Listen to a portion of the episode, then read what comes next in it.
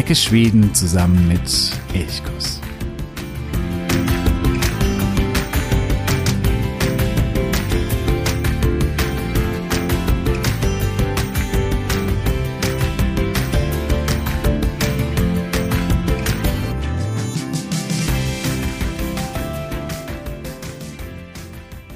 Es ist ein warmer Sommertag kurz nach Mittsommer, der 25. Juni 1888. In Sundsvall herrscht wie immer reges Treiben. Am Hafen entlang des Flusses Selångersohn wird Holz aus den tiefen und weiten Wäldern Norlands auf die wartenden Schiffe verladen. Auf Karren werden Säcke zu den Booten und von ihnen weg zu den Magazinen der Stadt gebracht. Nichts deutet darauf hin, dass dieser Tag als einer der schwärzesten in die Geschichte Sundsvalls eingehen wird. Aber er wird auch den Anfang eines grandiosen Neubeginns darstellen. Ja, mit diesem 25. Juni 1888, der für die Geschichte Sundsvalls wirklich enorm wichtig ist, prägend wie kaum etwas anderes. Mit diesem Tag möchte ich einsteigen in diese heutige Folge von Elchkus, dem Podcast für Schweden. Mein Name ist Jo. Schön, dass du heute wieder dabei bist. Wir machen weiter bei unserer Serie über die schönsten Städte Schwedens und wir wandern immer weiter in den Norden. Wir haben ja ganz, ganz im Süden angefangen, in Skåne und haben uns dann Schritt für Schritt Richtung Norden bewegt, waren eben in Stockholm, wir waren in Örebro, in Falun, in Göteborg, in ganz, ganz vielen Städten. Und mittlerweile sind wir im Norden angekommen und hier dünnen sich die schönen Städte dann doch etwas aus. Das muss man ganz klar sagen. Vom Stadtbild sind im Norden die Städte oftmals gar nicht mehr so schön. Es gibt aber eben eine Ausnahme und das ist eben Sundsvall. Sundsvall ist Ende des 19. Jahrhunderts, also da, wo dieser Tag, der 25. Juni 1888 stattfindet, eine geschäftige Stadt. 11.000 Einwohner zählt sie zu dieser Zeit und so weit im Norden ist das schon auch durchaus eine beachtliche Zahl. Also es klingt heute relativ klein, aber es war damals wirklich eine große Stadt. Die meisten Menschen, die hier leben, die arbeiten als eben Hafenarbeiter oder in der Industrie. Und die Industrie, die prägt die Stadt ebenso in den Wäldern Medelports, das ist die Landschaft, in der Sundsvall liegt, und weiter Richtung norwegischen Gebirge werden Unmengen an Bäumen gefällt. Das ist einfach sehr, sehr waldreich, diese Gegend. Und das Holz, das wird in Sundsvall verarbeitet und eben verschifft. Überall wird gesägt, gehämmert. Der Lärm, das legen auch Berichte aus der damaligen Zeit nahe, der muss unerträglich gewesen sein. Es muss wirklich so eine richtige, geschäftige Arbeiterstadt gewesen sein. In Sundsvall und auf der vorgelagerten Insel Allenöen, da entstanden eben unzählige Sägewerke, so viele, dass Sundsvall Ende des 19. Jahrhunderts gar die Stadt ist, die weltweit die höchste Sägewerksdichte aufweist. Na, das sind auch mal so Rekorde, auf die muss man erstmal kommen. Der Dichter Elias Seelstedt, der die Stadt bereist, hält seine Eindrücke 1872 in diesem Wortspiel fest. Och hela hamnen som en spegel låg och såg vid såg, jag såg vad helst? Jag såg. Also das ist ein kleines Wortspiel mit der Präteritumsform, der Vergangenheitsform von seher, das ist ja sog, also von sehen, und eben die Säge oder Sägewerk ist auch sog. Und mit diesen beiden Wörtern, die eben genau gleich ausgesprochen werden, genau gleich geschrieben werden, da spielt Segestedt. Also übersetzt bedeutet dieser Spruch, und der gesamte Hafen lag da wie ein Spiegel, und Säge an Säge sah ich, wo auch immer ich hin sah. Ja, das Holz machte einiges steinreich. In sehr opulenten Villen richten sich die Holzbarone ein. Ihr Reichtum steht jedoch im krassen Gegensatz zur Masse der Arbeiter, die in einfachsten Verhältnissen lebt. 1879 schließen sich diese Arbeiter zusammen, um für ihre Rechte und vor allem eine bessere Bezahlung zu kämpfen. Sie legen die gesamte Holzproduktion lahm, nichts geht mehr. Der Sundsvallstreik, der zählt zu den frühesten und größten Arbeitskämpfen, die Schweden je erlebt hat. Eine Einigung wird aber nicht erzielt, sondern es wird lieber das Militär geschickt, das den Streik dann brutal oder eben mit Waffengewalt beendet. Das war noch in dieser frühen Phase, wo eben die Arbeiterbewegung in Schweden gerade erst so im Kommen ist. Später wird sie ja in Schweden sehr, sehr, sehr, sehr stark. Das aber erst zu Beginn des 20. Jahrhunderts so. Da Ende des 19. Jahrhunderts, da wurde eben noch das Militär geschickt, um einen Arbeiterstreik niederzuschlagen. Die Arbeiter leben in einfachen Holzhäusern, die dicht an dicht unter anderem im Westen der Stadt stehen. Und irgendwo hier springt der Funke über. Vielleicht auch von einem Dampfboot, das am Flussufer liegt, man weiß es nicht genau. Jedenfalls fängt es an jenem 25. Juni 1888 an zu brennen. Der kräftige Wind, der an diesem Tag weht, der trägt die Flammen in rasender Geschwindigkeit von Haus zu Haus über Straßenzüge hinweg, bis kurz darauf die ganze Stadt in Flammen steht. Das Kleid einer Frau fängt Feuer, worauf sie sich in Todesangst in einen Teich stürzt, in dem sie dann jedoch ertrinkt. Das Feuer vertilgt alles. Am Abend des gleichen Tages ist von der Stadt nahezu nichts mehr übrig. 9000 der 11.000 Bewohner sind obdachlos geworden. Daran sieht man schon, dieser Brand, dieser Stadtbrand, der war wirklich verheerend. Viele Städte in Schweden wurden gerade im 19., 18., 19. Jahrhundert von Stadtbränden verwüstet, aber der in Sundsvall, der war wirklich ganz besonders verheerend. Auch Sundsvall hat schon einige andere Brände gesehen, aber eben keinen wie diesen. Auch Zerstörungen und Plünderungen musste die 1621 von König Gustav II. Adolf gegründete Stadt über sich ergehen lassen. 100 Jahre nach der Gründung wurde sie im Großen Nordischen Krieg von den Russen heimgesucht. Zum Großen Nordischen Krieg habe ich auch schon mal zwei Episoden gemacht. Da musst du einfach ein bisschen im Zeitverlauf zurückscrollen, dann findest du diese Episoden zum Großen Nordischen Krieg. Die letzte Schlacht dieses den Norden so verändernden Krieges, die fand in Seelonger statt und endete mit einer Niederlage für die Schweden. Und hier in Seelonger, da befand sich lange bevor Sundsvall die Stadtprivilegien erhielt, im Mittelalter ein kleiner Hafen. Heute liegt dieser winzige Ort westlich von Sundsvall am gleichnamigen Fluss, aber eben ein gutes Stück weit weg vom Meer, das hat mit der skandinavischen Landhebung zu tun. Von der habe ich schon öfter mal gesprochen, dass seitdem die massiven Gletscher der Eiszeit geschmolzen sind, sich das Land darunter langsam anhebt und dort, wo eben heute Sundsvall erbaut ist, war vor 8000 Jahren noch tiefer Meeresgrund, 270 Meter unter dem heutigen Niveau. Die Gipfel der beiden Berge Södra und Norra Berget, die sich südlich und nördlich der Stadt erheben, die ragten damals als Inseln aus dem Meer heraus. Noch immer hebt sich das Land, nun aber nur noch ein paar wenige Millimeter innerhalb eines Jahrzehnts. Jedenfalls war Seelonger der alte Hafen, heute liegt er aber eben einige Kilometer im Landesinneren. Und hier in Seelonger, dort stieg auch im Jahr 1030 der norwegische und christliche König Ulof Haraldsson an Land, um von hier Richtung Trondheim, das damals Nidaros hieß, zu ziehen, die Krone zurückzuerobern und die Norweger zum rechten Glauben zu bekehren. Das endete zwar nicht glücklich, denn Olof fiel in der Schlacht bei Stiglis dort, aber immerhin wurde er daraufhin als Märtyrer heilig gesprochen.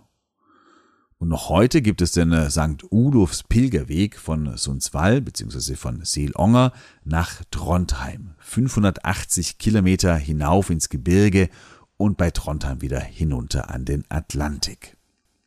Ja, ich bin jetzt ein bisschen abgeschweift. Wir waren beim Stadtbrand 1888 und damals wird den äh, Bewohnern Sundsvall all das, was ich gerade erzählt habe, von äh, Pilgerwegen und Ulof, der hier an Land stieg und die skandinavische Landhebung, all das wird ihnen herzlich egal gewesen sein. 9000 von 11.000 Bewohnern waren jetzt obdachlos. Sie kämpfen vergebens gegen die Flammen und müssen irgendwann einsehen, dass ihre Stadt nicht zu retten ist. Nur wenige Häuser entkommen den Flammen, beispielsweise die Magazine am Nordufer des Flusses. Die bleiben noch bis in die 1970er Jahre stehen, ehe sie dann aufgrund ihres etwas schäbigen Aussehens abgerissen werden. Ja, Sundsvall liegt am äh, Boden. Der Brand hat mehr oder weniger alles zerstört. Aber dieser Brand ist nicht das Ende, sondern ein Neuanfang. Schnell wird ein Plan gefasst, wie die Stadt wieder neu aufgebaut werden kann. Die Gelder aus den Brandschutzversicherungen und die Investition der Holzbarone legen die Grundlage. Die neue Stadt soll aber besser gegen Flammen geschützt sein. Und deswegen beschließt man, sie komplett in Stein zu erbauen. Es wächst heran, was heute als Steen, Storn, die Steinstadt bekannt ist. Und das ist eigentlich ganz witzig, dass gerade die Holzstadt, also die vom Holz oder von der Holzverarbeitung lebt, dass ausgerechnet diese Stadt eben zur Steinstadt wird. Meist sind es drei oder vier geschossige Steinhäuser, die errichtet werden, viele davon mit prächtigen Fassaden, Türmchen, hohen Fenstern. Innerhalb von nur sechs Jahren entstehen fast 600 neue Gebäude. Im äh, Mittelpunkt der Stadt wird ja, eine boulevardähnliche Hauptstraße angelegt, die von Bäumen gesäumt wird. Die führt über den großen Marktplatz der Stadt, ein wirklich großer, großer Marktplatz. Und das wirkt alles sehr, sehr mondän, großstädtisch und ist für eine Stadt so weit im Norden völlig außergewöhnlich. 2017 küren die Schweden die Sten, Storn, also Sundsvall, zur schönsten Stadt Schwedens. Ob dem dann wirklich so ist, ob es wirklich die schönste Stadt Schwedens ist, das würde ich mal ja einfach so dahinstellen. Sehenswert ist die Stadt aus Stein mit den vielen prachtvollen Gebäuden aus der Zeit der Jahrhundertwende, aber allemal. Zum Beispiel lohnt ein Blick in die Eingangshalle des Hotels Knaust oder auch gleich eine Übernachtung dort. Beim Emporschreiten der monumentalen Treppe aus Carrara-Marmor bekommt man ein Gefühl dafür, welchen Reichtum und welches Selbstbewusstsein manche der Fabrikanten vor über 100 Jahren hatten. Die mussten richtig, richtig, richtig Geld haben.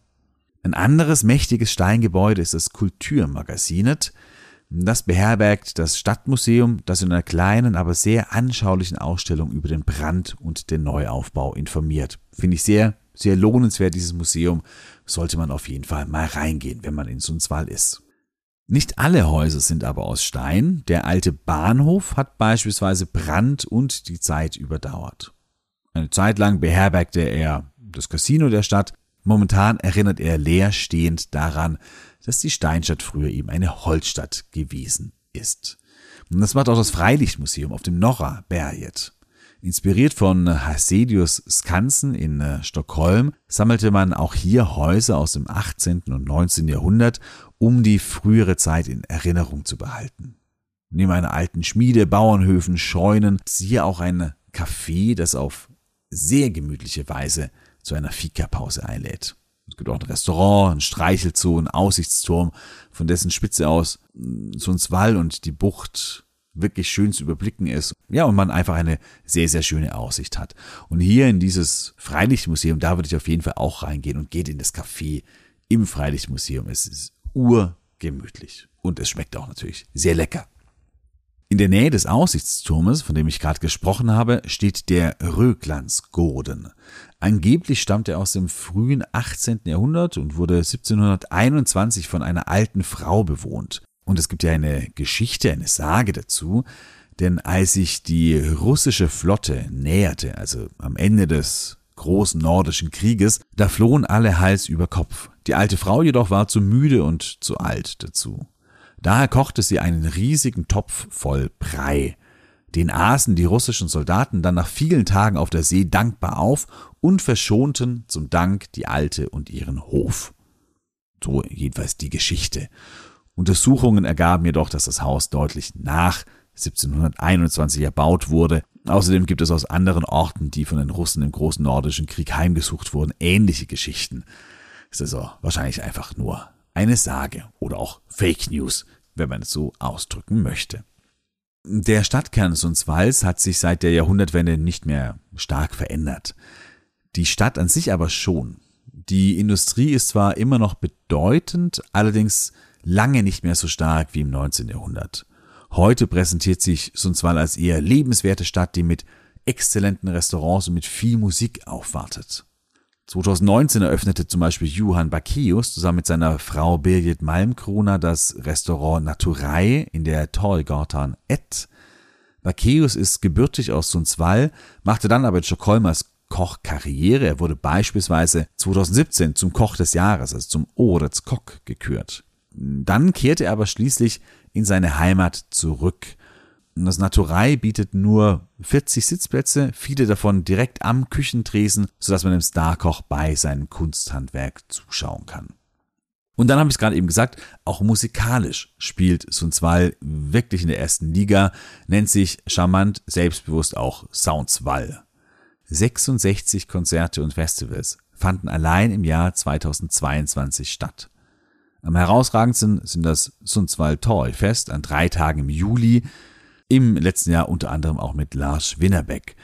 Dann gibt es noch das Umsonst und Draußen Festival Sundsvall Bjüde und die Seen Sommerkonzerte im Stadion. Also da ist richtig, richtig was los. Also wer auch musikalisch was erleben möchte, der ist in Sundsvall wirklich, wirklich gut aufgehoben.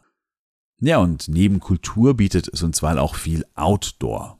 Kajakfahren auf dem Fluss oder im Meer, Segeln, Wandern, Mountainbiken, alles ist möglich. Auf dem südlichen Berg, auf dessen Spitze ein riesiges Hotel thront, von dessen Pool aus sich auch eine grandiose Aussicht eröffnet, da wurde vor ein paar Jahren ein Mountainbike-Park angelegt, der noch immer mit neuen Routen erweitert wird. Hier kann sich wirklich jeder in seinem Schwierigkeitsgrad auspowern.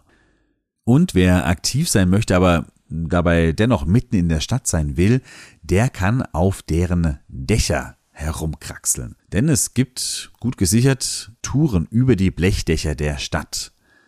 Also wer da nicht an Höhenangst, das sollte man wirklich nicht an Höhenangst leiden, aber wer nicht an Höhenangst leidet, dem ist dieser Blick von oben wärmstens ans Herz gelegt. Den Link zu dem Veranstalter, den findest du natürlich in den Show Notes. Ja, ich habe es vorhin schon gesagt, wenn man in den Norden geht, dann wird es irgendwann mal dünn mit wirklich schönen Städten. Man könnte auch sagen, nach Sundsvall kann man eigentlich aufhören. Es kommen dann schon noch einige Städte und es kommen auch noch einige durchaus bemerkenswerte Städte. Ob sie vom Stadtbild wirklich schön sind, das sei mal dahingestellt. Hier würde ich sagen, ist Sundsvall wirklich die letzte richtig schöne Stadt.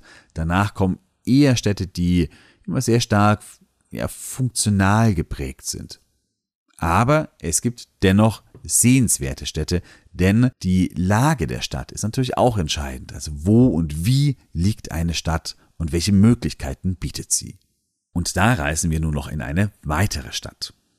Ich habe es vorhin schon angesprochen, von Seelonger bei Sundsvall, da geht der Pilgerweg nach Trondheim, nach das frühere Niederross. Und wenn man diesem Pilgerweg folgt, dann kommt man irgendwann mal nach Österschund.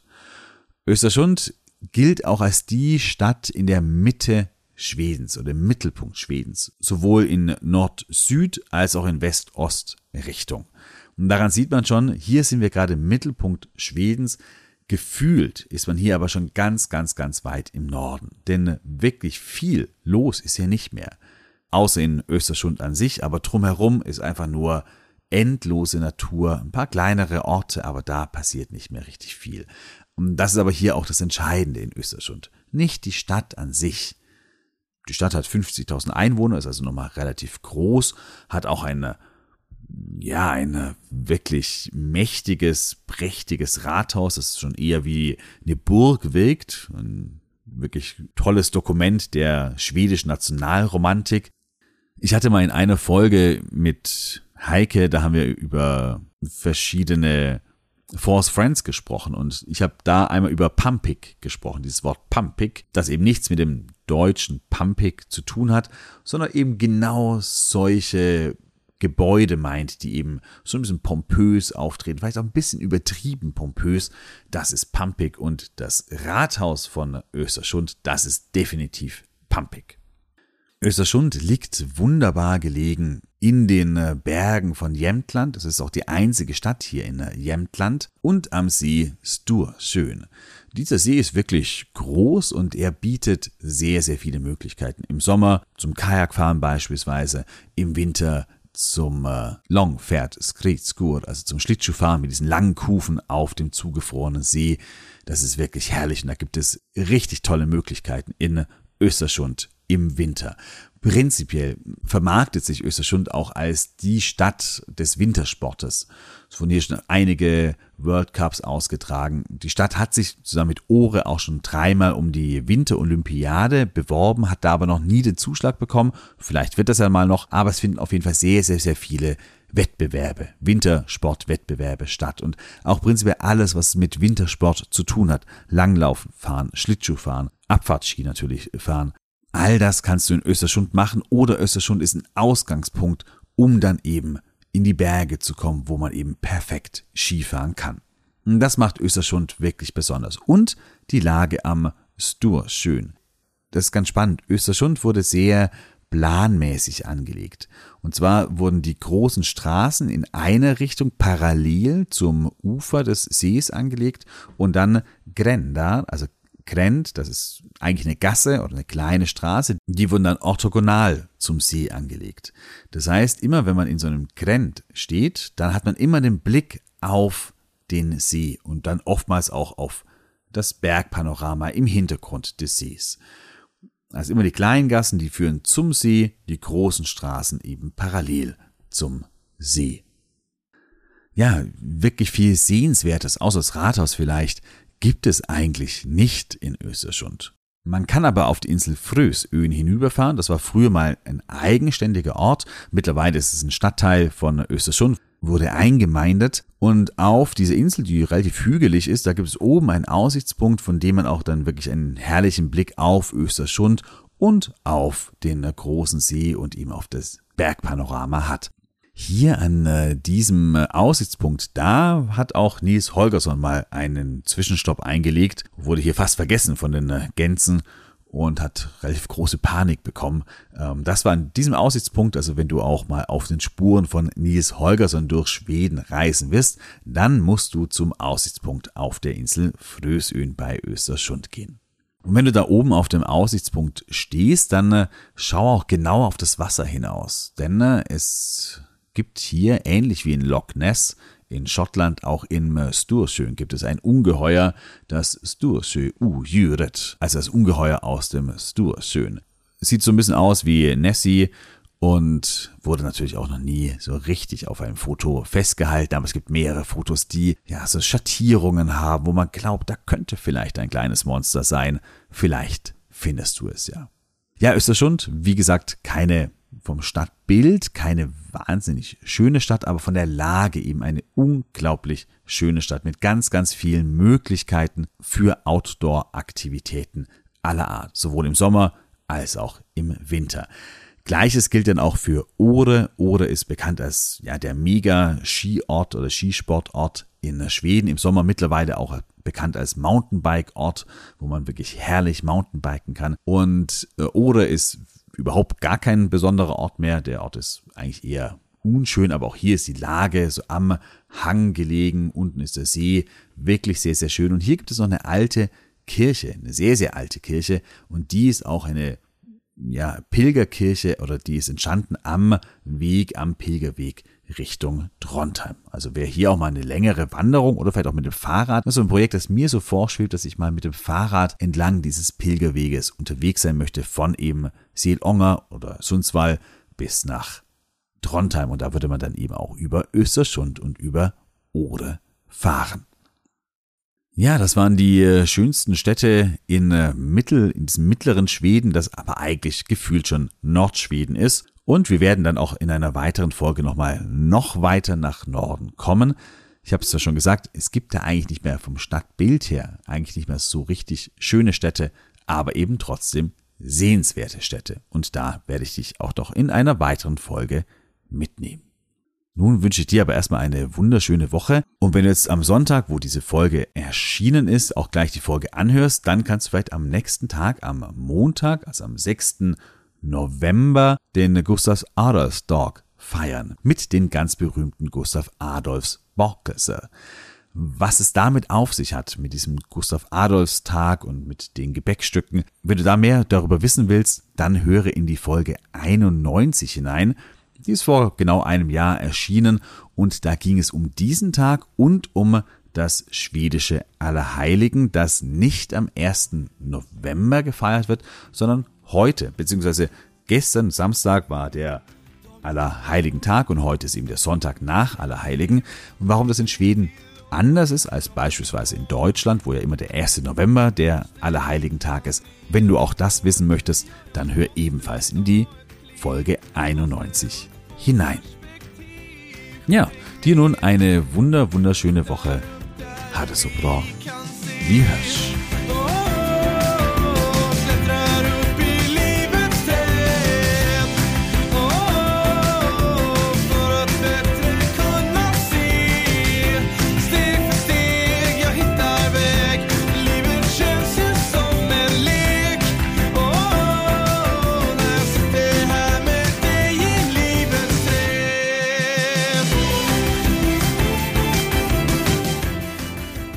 Elchkuss, der Podcast für Schweden.